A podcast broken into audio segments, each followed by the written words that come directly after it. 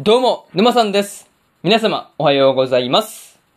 今回はですね、過激少女の5話の感想ですね。こちら、語っていきますんで、気軽に聞いていってください。というわけで、早速ですね、感想の方、入っていこうと思うわけですが、まずは、一つ目ですね。仲直りをしたいというところで、愛がですね、サラサと無事に仲直りをして、こう、友達になるということまでね、こう、できていたわけなんですが、まあ、こう、1話の時から見ていくとですね、こう、だいぶと愛とサラサの関係がですね、まあ、こう、進歩し、まあ、一気に、まあ、今回で一気に進んだって言った方が、まあ、いいかもしれないですけど、まあ、だいぶとね、こう、進歩しつしつつね、あるなっていうことをね、感じられるシーンではありました。またね、こう、まあ、サラサに謝ろうとしてですね、何度も愛がこう、サラサに対してね、話しかけていたわけなんですが、なかなか、こう、うまく話しかけられないっていうところですね。まあ、これが結構ね、じれったくもあり、まあ、微笑ましいところでもあるという感じでした。そう。でもなかなかね、すごいこう、頑張ってるところは伝わってきましたよね。そう。なんとしてもこう、仲直りしようっていうその愛の意志というかね、なんか、そういうところが感じられるシーンではあったという話で、まあ、そんな仲直りをしたいっていう愛に対してですね、まあこう、ちゃんと向き合ってアドバイスをするっていう太一もですね、まあ、うん、まあ優しいですよね。そう。まあ、愛に寄り添っているというかなんというか、そういうところが本当にね、優しいなーっていう風に思ったりしたよという話ですね。そう。本当になんかこう、まあ、一番親らしいことを太一がしてますよね。そう。なかなかそういうことをね、感じたシーンでもあったんですが、まあ、にしてもね、愛がこう、サラサの手を掴むね、直前に、こう、サラサが、こう、実際にね、公演を見て覚えたセリフをね、言っていたわけなんですが、まあ、こう、言われた通りにですね、全員がこう、それを見上げてしまっているっていうところにですね、まあ、こう、まあ、サラサのその、人を、なんていうの、引きつけて取り込んで、こう、まあ、やってしまう、こう、カリスマ性というかね、なんか、うん、そういうところがすごい光っているなっていうことをね、思ったりしました。そういうところで、まず一つ目の感想である、仲直りをしたいというところ終わっておきます。で、次、二つ目ですね。あやこの事情というところで、まあ、あやこがですね、前期試験で最下位になってしまったっていうこととか、まあ、こう、吐くことで体重を減らしたっていうことで、まあ、こう、まあ、自分で自分をね、追い詰めていってしまってました。うん。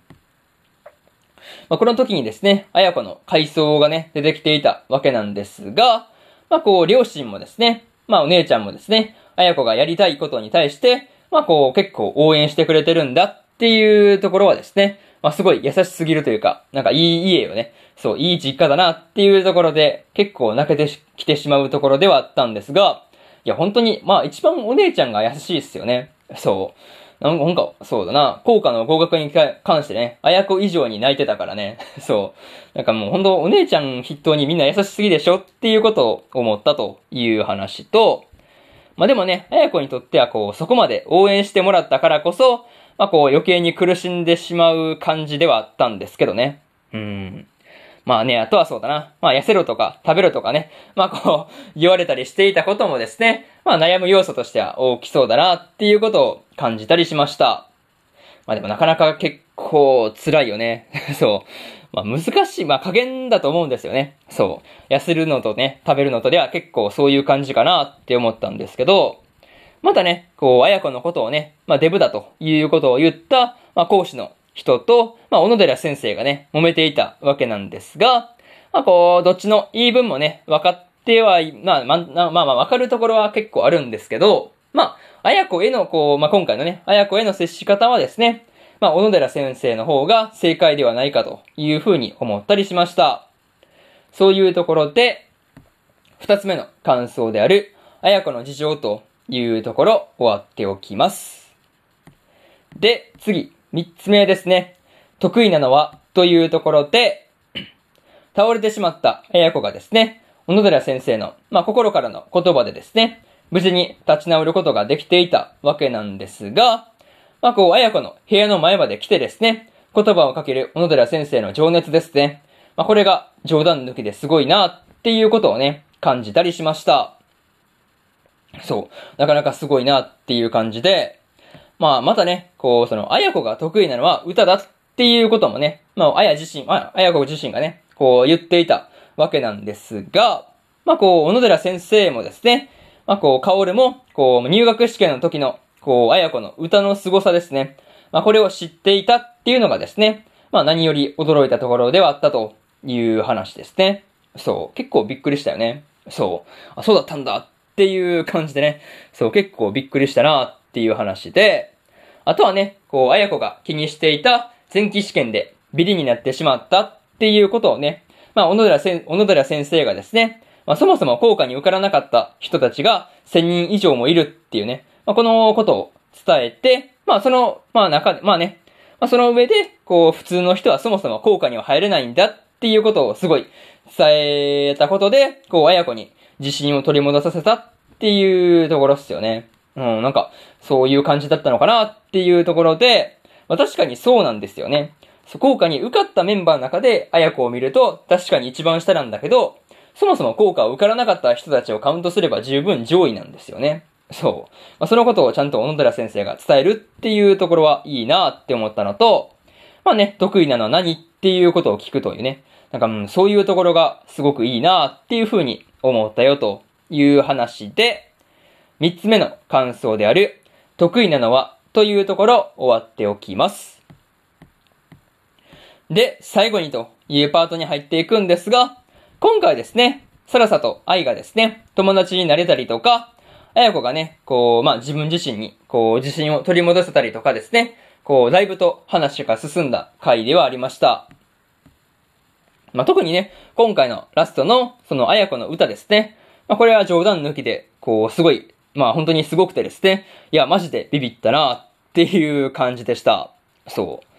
う。またね、こう、前期試験で、あやこの方が、サラサよりも成績が下だったっていうのがですね、まあ、なんとも言えない感じではありました。そう。なんか複雑よね。ああ、サラサより下かっていう感じになっちゃいますからね。そう。なんとも言えない感じではあったんですが、まあ、とはいえですね、あやこも無事にね、自信を取り戻したし、愛も本気を出すと言ってる中で、まあ、サラサの、まあ、後期試験のね、まあ、成績がどう変動するのかっていうところはですね、楽しみな部分、楽しみな部分ではあるという話ですね。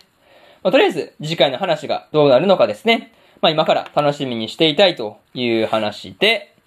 今回の過激少女の5話の感想ですね。こちら終わっておきます。で、今までにもですね、1話から4話の感想ですね、過去の放送で喋ってますんで、よかったら過去の放送も合わせて聞いてみ、合わせて聞いてみてくださいという話と、今日はね、他にも2本更新しておりまして、チートクス氏のスローライフの第4話の感想と、現実主義勇者の王国再建記の5話の感想ですね。この2本更新してますんで、よかったらこっちの2本もね、聞いてみてくださいという話と、えー、明日ですね、明日は3本更新するんですが、女神寮の寮母くんの3話の感想と、乙女ゲームの破滅フラグしかない悪役令状に転生してしまったの2期の5話の感想と、転生したらスライムだった件の2期の16話の感想ですね。この3本、えー、更新しますんで、よかったら明日もですね、ラジオの方聞きに来てください。